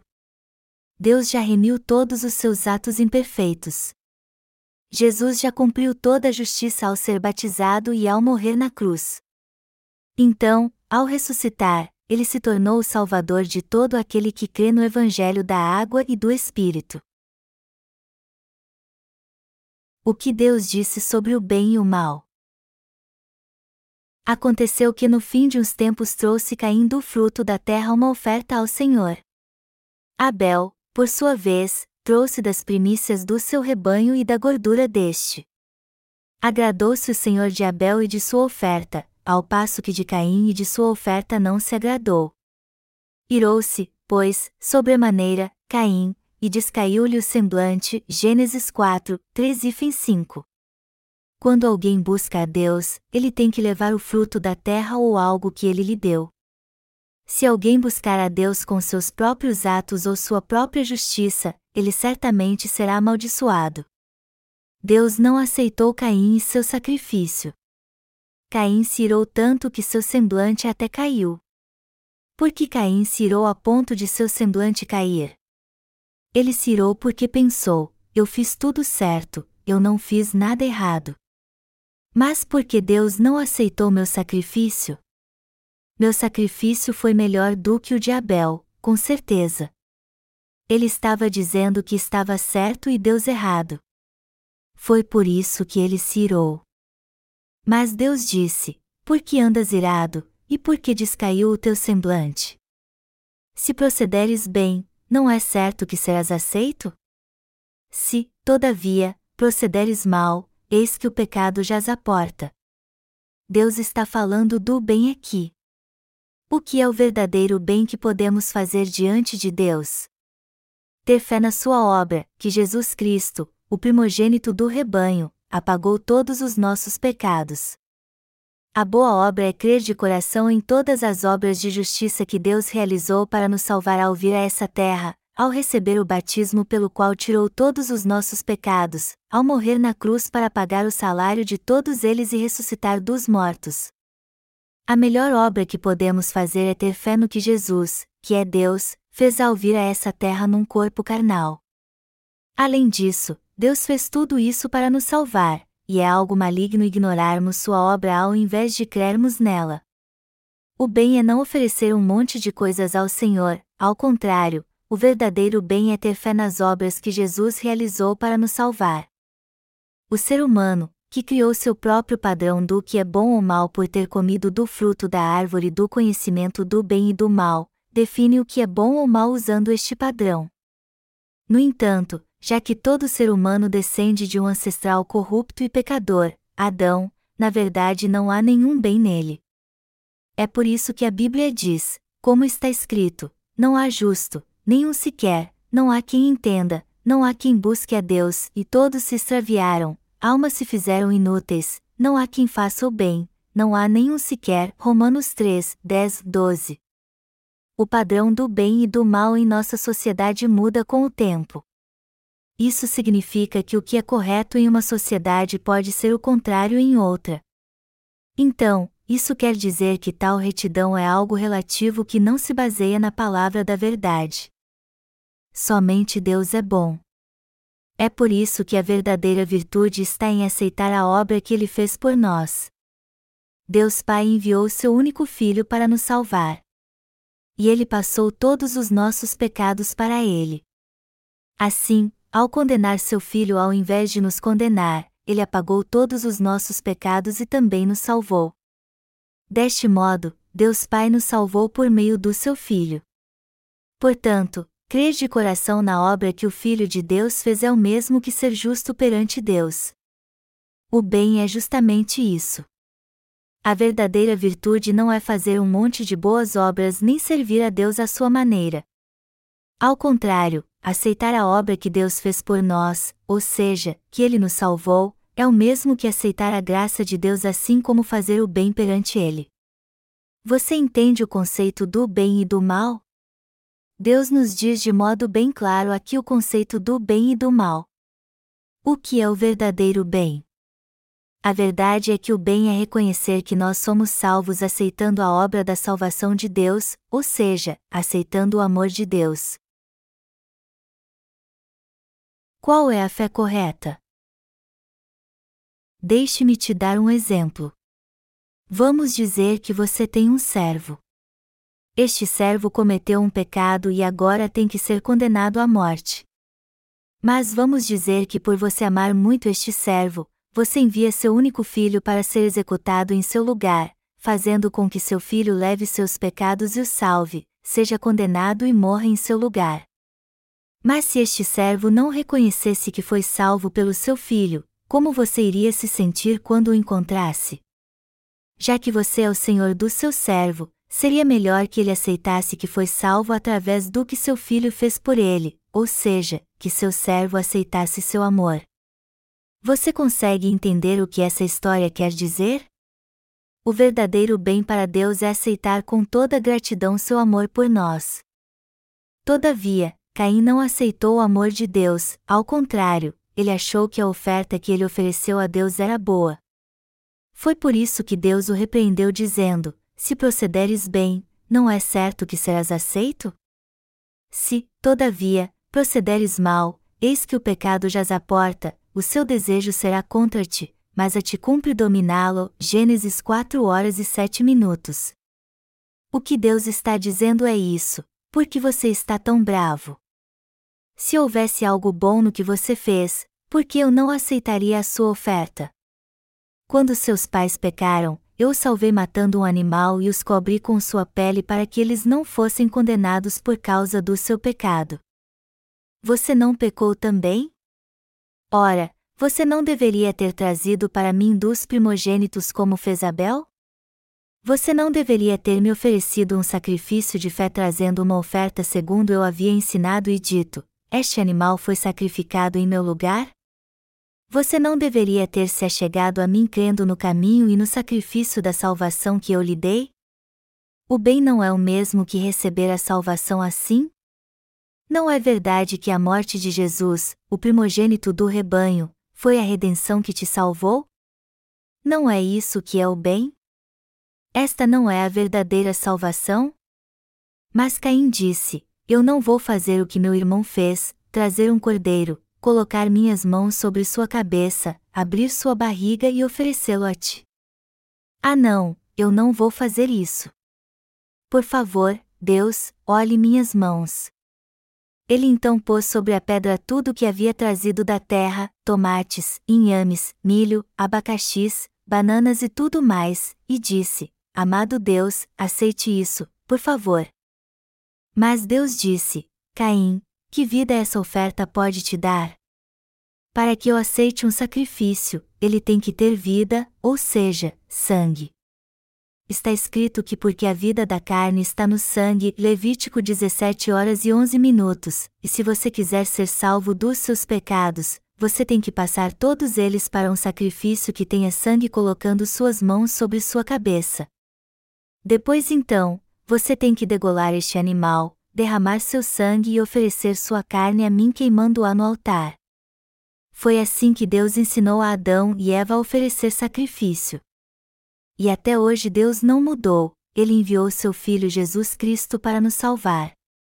E seu Filho realmente nos salvou dos nossos pecados ao ser batizado e ao derramar seu sangue em nosso lugar. A vida da carne está no sangue, Levítico 17 horas e 11 minutos para fazer com que nós, que estávamos destinados a morrer por causa dos nossos pecados, vivêssemos novamente, Jesus veio a essa terra, levou todos os nossos pecados ao ser batizado e foi pregado na cruz em nosso lugar. Porque Jesus foi pendurado no madeiro e derramou seu sangue. Porque antes ele levou todos os pecados do mundo ao ser batizado e depois derramou seu sangue para pagar o preço pelos nossos pecados a fim de nos salvar de uma forma perfeita. E foi por isso que Jesus, que recebeu nossos pecados de João Batista no Rio Jordão, foi pregado na cruz. Deus nos amou de tal maneira que nos salvou nos dando seu Filho unigênito. Para nos salvar, Jesus tirou todos os nossos pecados ao ser batizado no Rio Jordão, derramou seu sangue na cruz, ressuscitou ao terceiro dia e agora está sentado à direita do trono de Deus. Portanto, o mal é não ter fé no unigênito de Deus, enquanto que o bem é ter fé nele. Sendo assim, o padrão do bem e do mal depende unicamente de Deus. Mas se não crermos nas obras que Jesus fez e oferecermos a Deus nossa própria justiça nos sacrificando para fazer muitas obras, isso será amor a Deus ou amor ao próximo? Não é amor ao próximo fazer algo por nós mesmos sem conhecermos suas necessidades. A virtude está em fazer algo que é bom para os outros. O padrão do bem e do mal está em Deus. Foi por isso que ele disse a Caim: Se procederes bem, não é certo que serás aceito? Se, todavia, procederes mal, eis que o pecado jaz à porta. Deus queria dizer isso com estas palavras: Se, na verdade, você fez algo que era bom para mim, por que você ficou envergonhado? Se você se achegou a mim de modo correto, crendo na verdade pela qual eu te salvei, por que você está irado então? Você está agindo assim porque não crê na minha palavra. E por não crer em mim é que você continua insistindo na sua própria virtude. A salvação não é algo que criamos. Nós somos salvos dos nossos pecados pela fé na justiça de Deus, nós somos salvos ao aceitarmos a virtude de Deus. Está escrito: Nisto consiste o amor, não em que nós tenhamos amado a Deus, mas em que ele nos amou e enviou o seu Filho como propiciação pelos nossos pecados. 1 João 4 horas e 10 minutos. Amados irmãos, Deus nos criou, e quando nós estávamos condenados ao inferno por termos sido enganados por Satanás, ele ofereceu uma oferta de sacrifício. No Antigo Testamento, o gado era oferecido como oferta de sacrifício, mas no Novo Testamento essa oferta foi Jesus, o Cordeiro de Deus. Agora, nós podemos receber a salvação de Deus, ter um amor verdadeiro por Ele e agradar seu coração aceitando a obra da salvação pela qual Ele nos salvou. Isso não é verdade, amados irmãos? Há uma história na Coreia de duas pessoas que receberam um prêmio pelo seu amor aos seus pais. Uma delas recebeu seu prêmio por ter cuidado de seus pais com extrema devoção, mas depois de algum tempo, alguém que tinha recebido um prêmio muito maior pelo seu amor aos seus pais apareceu. Então, a que recebeu o prêmio primeiro disse: Eu tenho que aprender como ele conseguiu ganhar um prêmio maior do que o meu, e assim procurou observar a conduta daquele homem aonde quer que ele fosse. Quando ele entrou em casa, ele disse: Mãe, cheguei e sua mãe disse: meu filho querido, sente aqui e descanse um pouco. Quando ele se sentou, sua mãe tirou suas meias, pôs seus pés numa bacia e começou a lavar seus pés esfregando-os bem. Depois ela secou seus pés com uma toalha. Ela lhe disse então: Filho, eu vou preparar alguma coisa para você comer no seu quarto, e dedicou ao seu filho todo o amor que tinha por ele. E tudo o que ele fez foi aceitar o seu amor. A princípio, aquele homem que tinha ido com ele para observá-lo começou a reclamar dele. O amor desse homem é muito injusto. Ele é que deveria levar seus próprios pés. Como ele pôde pedir para que sua mãe fizesse isso? Que filho mau! Mas depois de passar alguns dias ali, ele descobriu que a mãe do rapaz, que era viúva, ficava muito feliz quando servia. Aí foi que ele entendeu que o verdadeiro amor aos pais é fazer seu coração alegre e feliz, que aquela mãe ficava mais feliz ao se sacrificar e fazer tudo para seu filho ao invés de receber algo dele, e que é por isso que o jovem amava sua mãe, porque fazia somente o que agradava a ela. Então, pelo fato de aquele rapaz conhecer bem a vontade de sua mãe, ele demonstrava seu amor por ela estendendo seus pés quando ela pedia e comendo tudo que ela preparava para ele com muita satisfação. Se você quer mesmo amar a Deus e alegrar seu coração, tudo o que você tem a fazer é aceitar o amor da sua salvação com gratidão. Nós temos que conhecer a vontade de Deus para nós e fazê-la de coração. Isso significa que temos que aceitar o Evangelho pelo qual Deus nos salvou ao invés de fazermos boas obras por conta própria. Nós temos que receber a salvação crendo no Evangelho como ele é, tendo fé na obra que o Filho de Deus, Jesus Cristo, fez ao vir a essa terra num corpo carnal. Se fizermos isso, Deus se alegrará e seremos um só com Ele por causa da salvação que Ele trouxe ao nosso coração. Vocês entendem isso, amados irmãos? Nós temos que entender muito bem a definição do bem e do mal. O mal é não crer nas obras que Jesus realizou por nós, desistir de Deus por conta própria e não ser fiel a Ele. Aqueles que disserem, Senhor, nós não expulsamos demônios em teu nome? O Senhor lhe dirá: Apartai-vos de mim, os que praticais a iniquidade. Mateus 7, 21, 23 Você pode se esforçar muito, fazer boas obras, dar muitas ofertas e fazer vários sacrifícios dizendo que tudo isso é para o Senhor, mas isso só terá valor se você crer nas obras que ele fez por você. Você estará junto a Deus se servi-lo bem assim. Todavia, se o Senhor te considerar alguém que pratica a iniquidade, você não vai ficar muito triste e chateado? Mas isso está certo? Se nós fizéssemos tudo isso por ele e ele não reconhecesse, nós não nos levantaríamos contra ele e diríamos: Como podes tu fazer algo assim conosco? Deus quer que nós recebamos a salvação e desfrutemos da vida eterna. Ele também quer que levemos uma vida espiritual, isto é bom e aceitável diante de Deus, nosso Salvador, o qual deseja que todos os homens sejam salvos e cheguem ao pleno conhecimento da verdade. 1 Timóteo 2, 3 e 4. Amados irmãos, vocês entendem isso? Nosso conceito do bem e do mal tem que mudar. O mal é não aceitar as obras que Jesus fez por nós. Isso é o mal. Se procederes bem, não é certo que serás aceito? A coisa mais justa que podemos fazer é aceitar de coração o Evangelho da água e do Espírito pelo qual a justiça de Deus foi realizada, é aceitar o Evangelho da justiça de Deus como a verdade pela qual recebemos a salvação do pecado. É isso que é bom perante Deus. Se, todavia, procederes mal, eis que o pecado jaz à porta, o seu desejo será contra ti, mas a ti cumpre dominá-lo. Gênesis 4 horas e 7 minutos. O desejo de desafiar a Deus está em todas as pessoas, o desejo de desafiar a verdade está em todos. Se fosse possível, as pessoas desafiariam a Deus.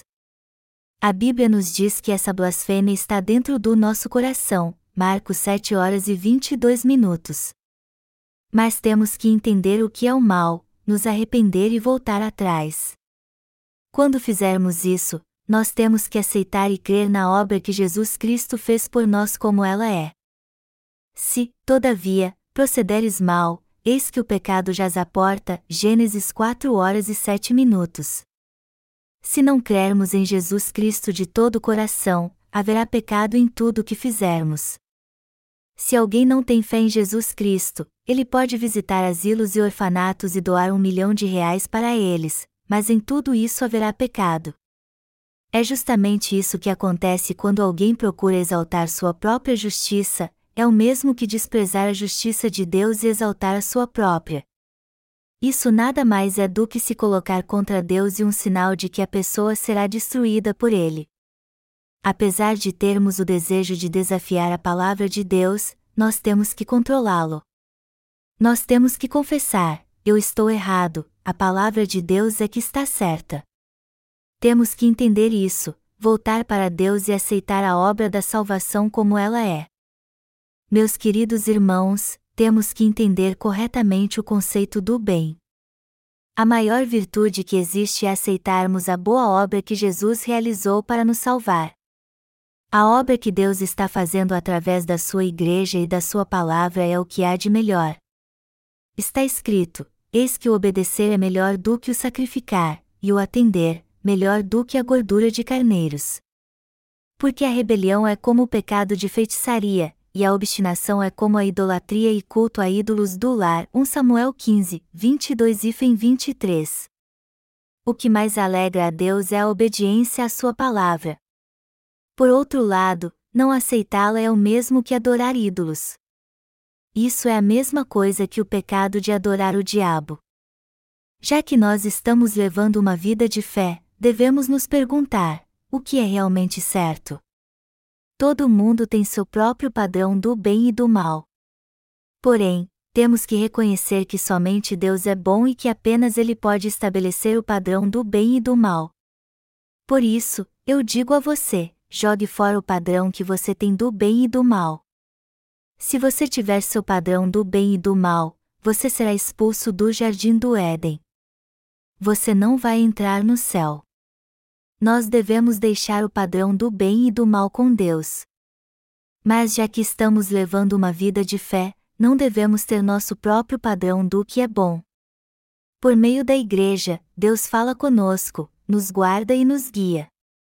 Temos que entender que a palavra de Deus é o que há de mais sagrado, e que o mais correto é sermos guiados por ela. Quando ouvimos a palavra de Deus, devemos pensar assim: a palavra diz isso, mas será que devemos fazer isso mesmo? Já que Abel ofereceu dos primogênitos das suas ovelhas como sacrifício, podemos ver que isso é uma prova de que seus pais, Adão e Eva, ensinaram a ele a fé que agrada a Deus. Quando seus pais, ou seja, seus líderes espirituais, pregaram a palavra para Abel, ele a aceitou e creu nela. Ah, foi assim que Deus salvou meus pais então. E é assim que Deus também nos salva, aceitando um sacrifício, um cordeiro que oferecemos no nosso lugar. Depois então, ele creu de coração no Evangelho da Verdade como ele é. Mas Caim não fez isso, e ao invés de receber as bênçãos de Deus, ele foi amaldiçoado por ter buscado a justiça dos seus próprios pensamentos. E até hoje muitos cristãos rejeitam o Evangelho da água e do Espírito dado por Deus e só creem no sangue da cruz segundo os seus próprios pensamentos. São eles que fazem o mal e praticam a injustiça. Seus próprios pensamentos não vêm à sua mente quando você está levando uma vida de fé? Sempre que nós procuramos fazer alguma obra, nossos pensamentos vêm à tona.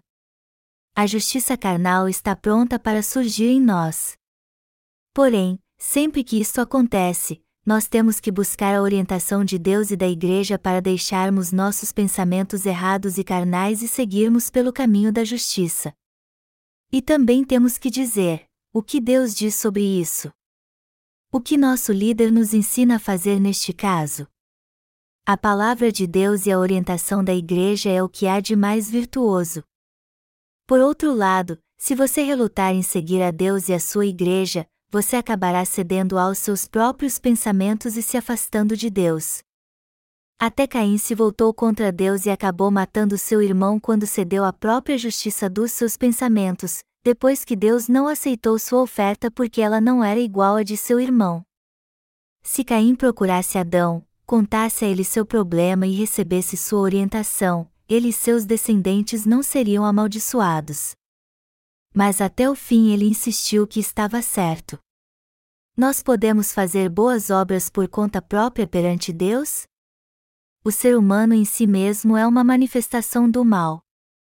Por isso, aqueles que tentam alcançar a virtude através do seu próprio esforço, achando que são bons o bastante, são os mais malignos e os que mais se opõem a Deus. Você sabe que religião do mundo mais se opõe a Deus? É o budismo. Os budistas acreditam que podem ser como Deus.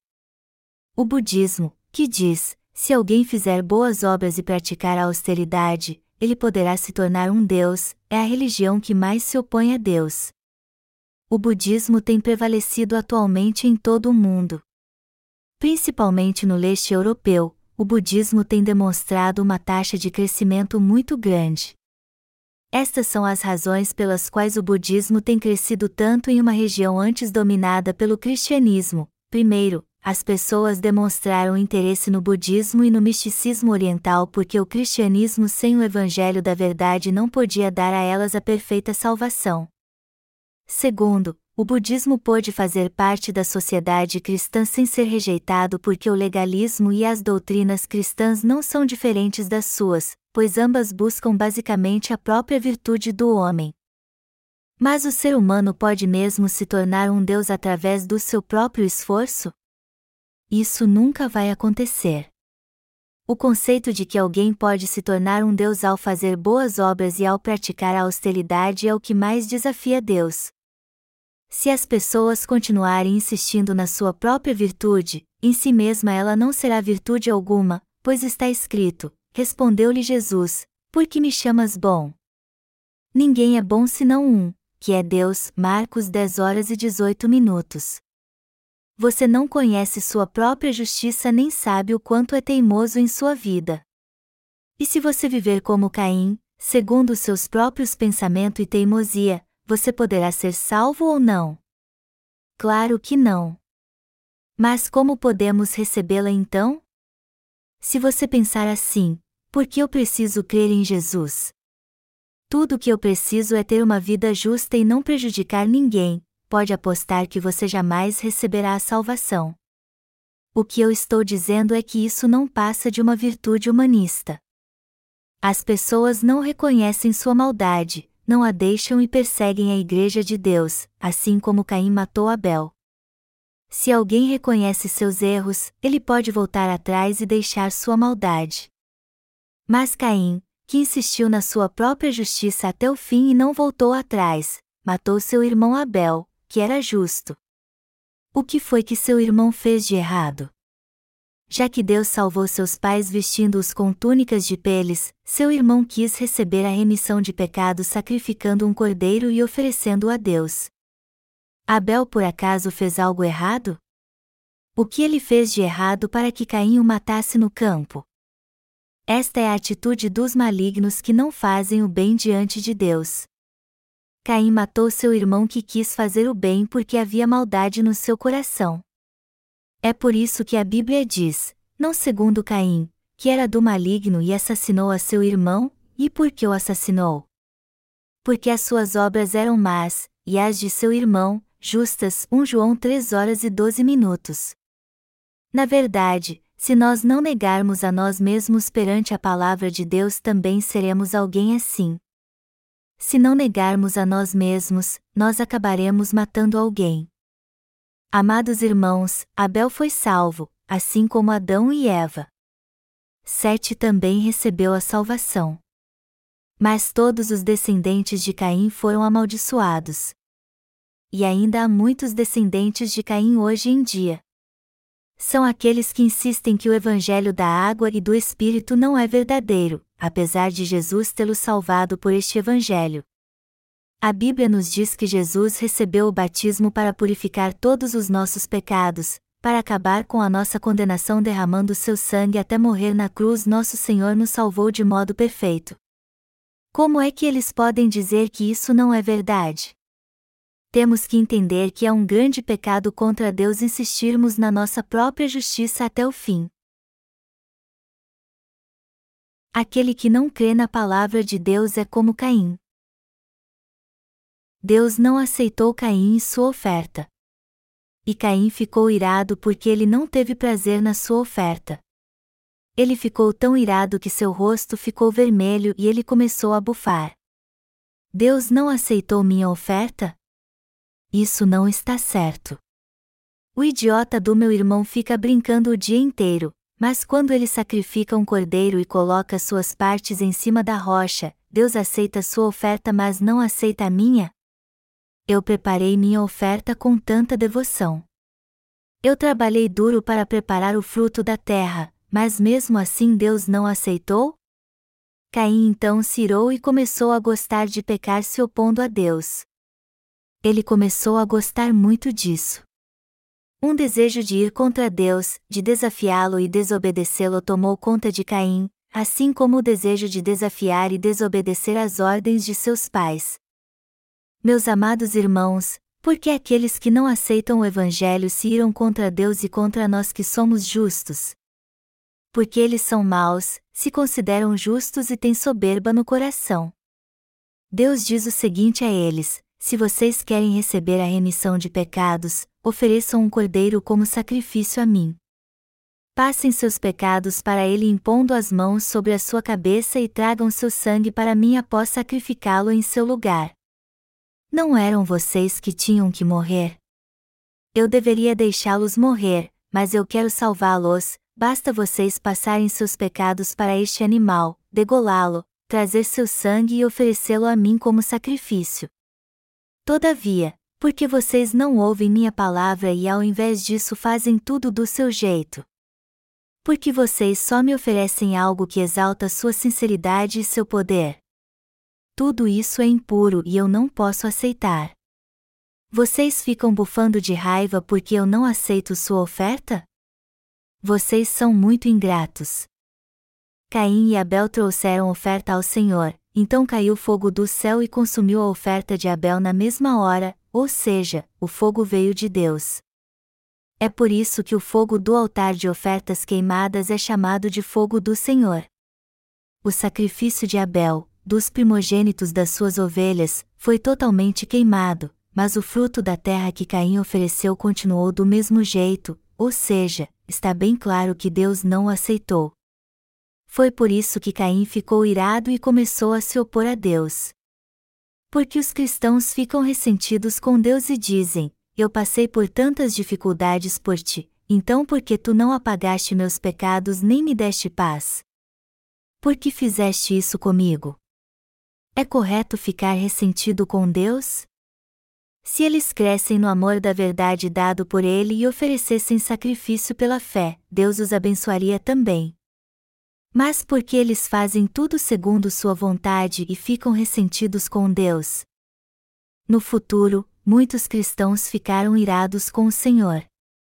Eu não profetizei, não expulsei demônios e não fiz maravilhas em teu nome, Senhor? Como podes tu dizer que não me conheces? Quando eles disserem isso, o Senhor nem ligará e lhes dará uma dura sentença: Apartai-vos de mim, vós que praticais a iniquidade. Naquele dia, todos os descendentes de Caim, assim como o próprio Caim, ficarão irados e dirão: Tu és muito duro, Deus. Tu não estás enganado a nosso respeito? Mas Deus mesmo está enganado a respeito deles? Foram eles que enganaram a Deus. O fato é que Deus prometeu salvá-los através do animal sacrificial. Então, como é que eles podem ser salvos já que fazem tudo segundo sua vontade e fazem orações de arrependimento também? Essas pessoas serão rejeitadas no último dia.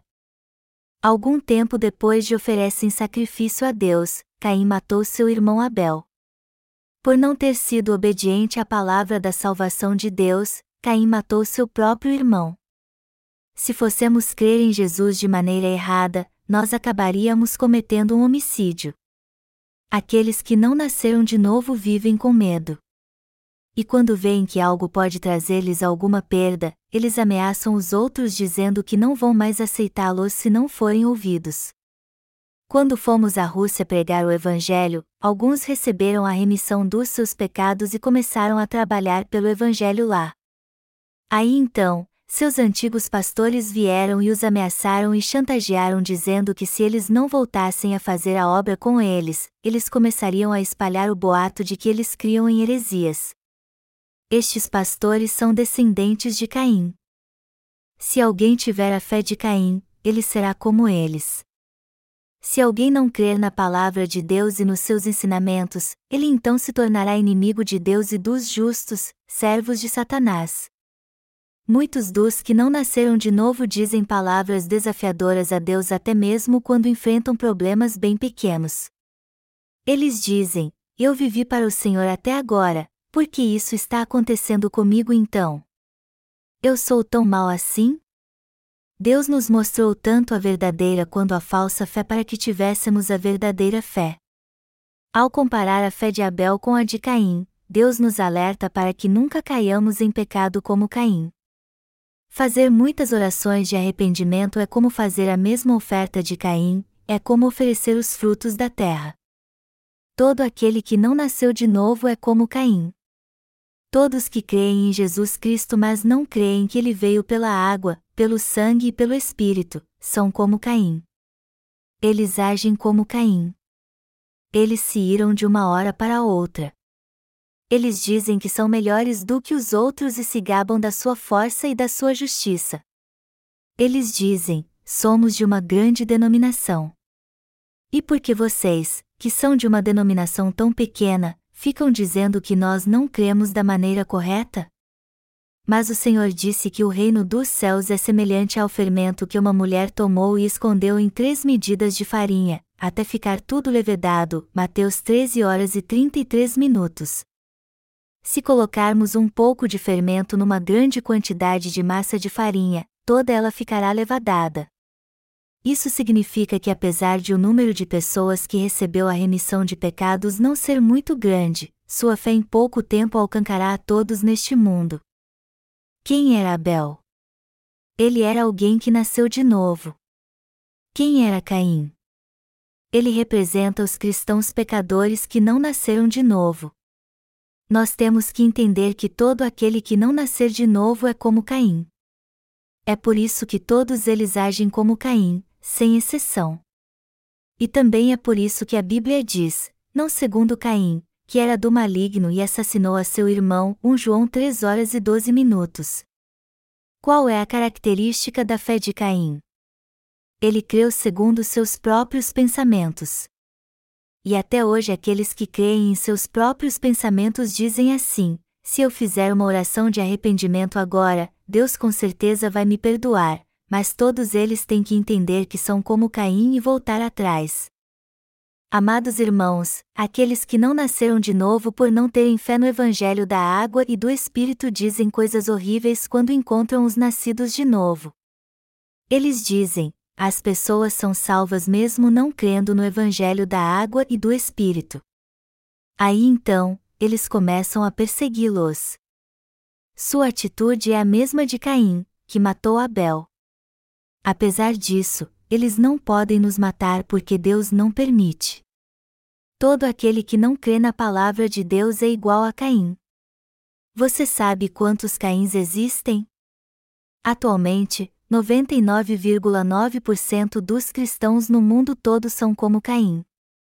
E a verdade é que Caim não creu em Deus. Ele ofereceu sacrifício a Deus, mas, na verdade, ele não tinha fé nele. O que ele tinha muito era sua própria justiça. O resto da vida de Caim não foi nada bom. Tudo o que ele teve foi maldição. Nós temos que ter a fé espiritual de Abel. O Senhor disse: Eis que eu vos envio como ovelhas para o meio de lobos, e sede, portanto, prudentes como as serpentes e simples como as pombas. Mateus 10 horas e 16 minutos.